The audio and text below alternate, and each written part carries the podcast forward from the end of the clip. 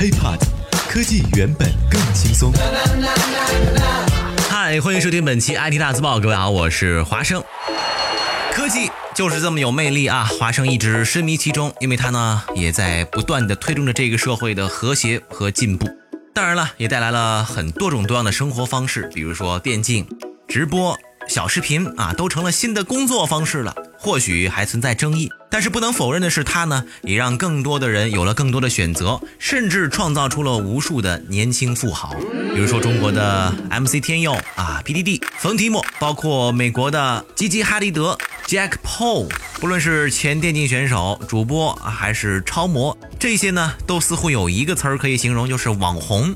他们的生活也都非常的奢华，那么到底谁更豪一些？今天呢，咱们就还真拿出来互相对比对比，网红到底能赚多少钱？HiPod，科技原本更轻松。人我饮酒醉，醉把那佳人成双对。先来说中国的喊麦第一人 MC 天佑吧。MC 天佑从一个修车工人摇身变成了超人气喊麦哥，年收入呢税后达到了八千万人民币。这个身价俨然已经不逊色于一个一线的明星了。那么他的经历无疑是近些年来最具有代表性的草根网红成名史。成为富豪之后，天佑的生活质量自然也是翻天覆地。豪车呢就有好几部，包括迈凯伦的 650S、兰博基尼盖拉多啊 LP 五7 0包括还有 GMC 啊这个 Savannah 房车等等。这些配置丝毫不逊于一线明星。另外呢，他还在北京拥有一千平复式豪宅，符合他的一些身价。那么素有“骚猪”之称的前电竞选手，那么现在的直播网红 PDD 啊，从之前的英雄联盟电竞成功转型成游戏主播，并且呢归于王校长王思聪的熊猫直播麾下，自然也是不差钱的主。在直播当中，网友们可以看到他的上海豪宅啊，内饰装修非常的奢华。不过他表示，这套这豪宅啊是租的，上海一亿别墅还买不起。但实际上，仅仅是租金啊，一个月就有十万块钱，显然也不是一般人能消费得起的。据数据显示，PDD 在去年收入达到了三千万，攒几年，你说买个别墅应该也不算很困难吧？PDD 的豪车也有好几辆，最开始呢是奥迪的 R8，后来呢也被拍到了，说是开着法拉利488啊，载着美女出门了。据说呢还是王思聪送的。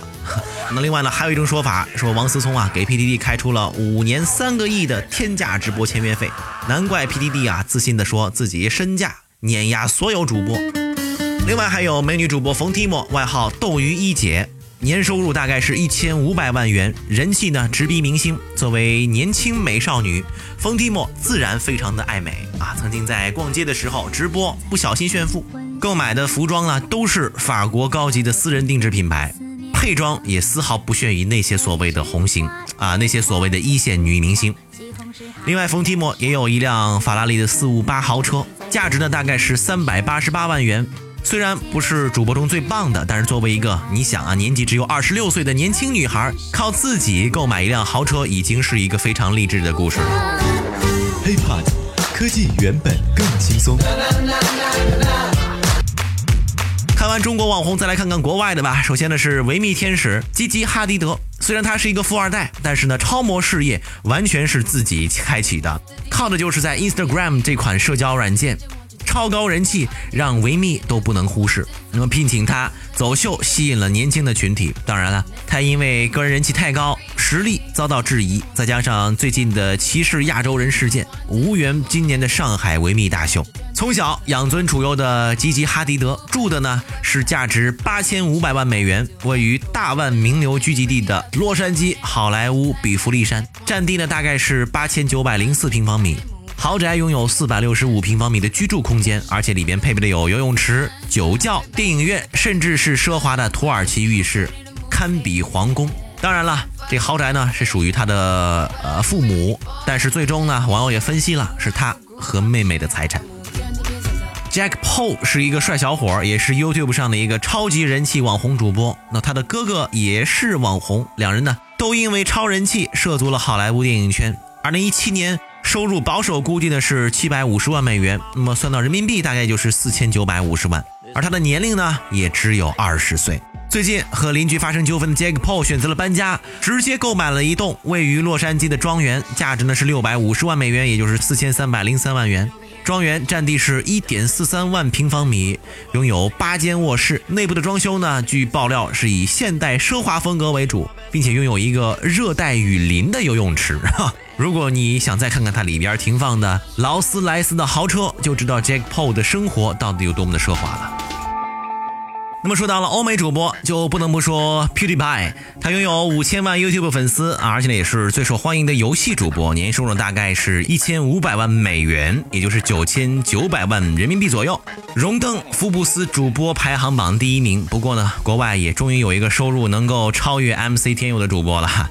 PewDiePie 的生活却非常的低调，网上盛传的豪宅呢，其实并不是他的。他仍旧居住在啊英国布兰顿的一个老宅里边，虽然拥有游泳池，但是还算不上大豪宅。至于汽车，目前被曝光的是一台保时捷的911，售价呢它是七点六万英镑，也就是六十七万元，可以说呢是赚的最多，但最节省的网红了。不过我们也要清楚的意识到啊，这些网红也就是金字塔所谓顶端的这些人物。还有更多的网红们为老板的三块五块钱卖力的唱歌吆喝，并且长江后浪推前浪，谁也不知道自己哪天被谁拍在哪个沙滩上。不管什么时候拍，对于我们提到这些名字啊，呃，咱们首先是听一乐呵，了解了解他们所收获的财富。那么这些财富，很多评论员呢都说，足以代表了这个时代狂欢起来是多么的可怕。OK，以上就是本期 IT 大字报的全部内容。如果想和华生取得更多的交流，可以添加我的个人微信，就在节目简介备注当中。也欢迎大家关注我们的喜马拉雅账号。我们下期再见，拜拜。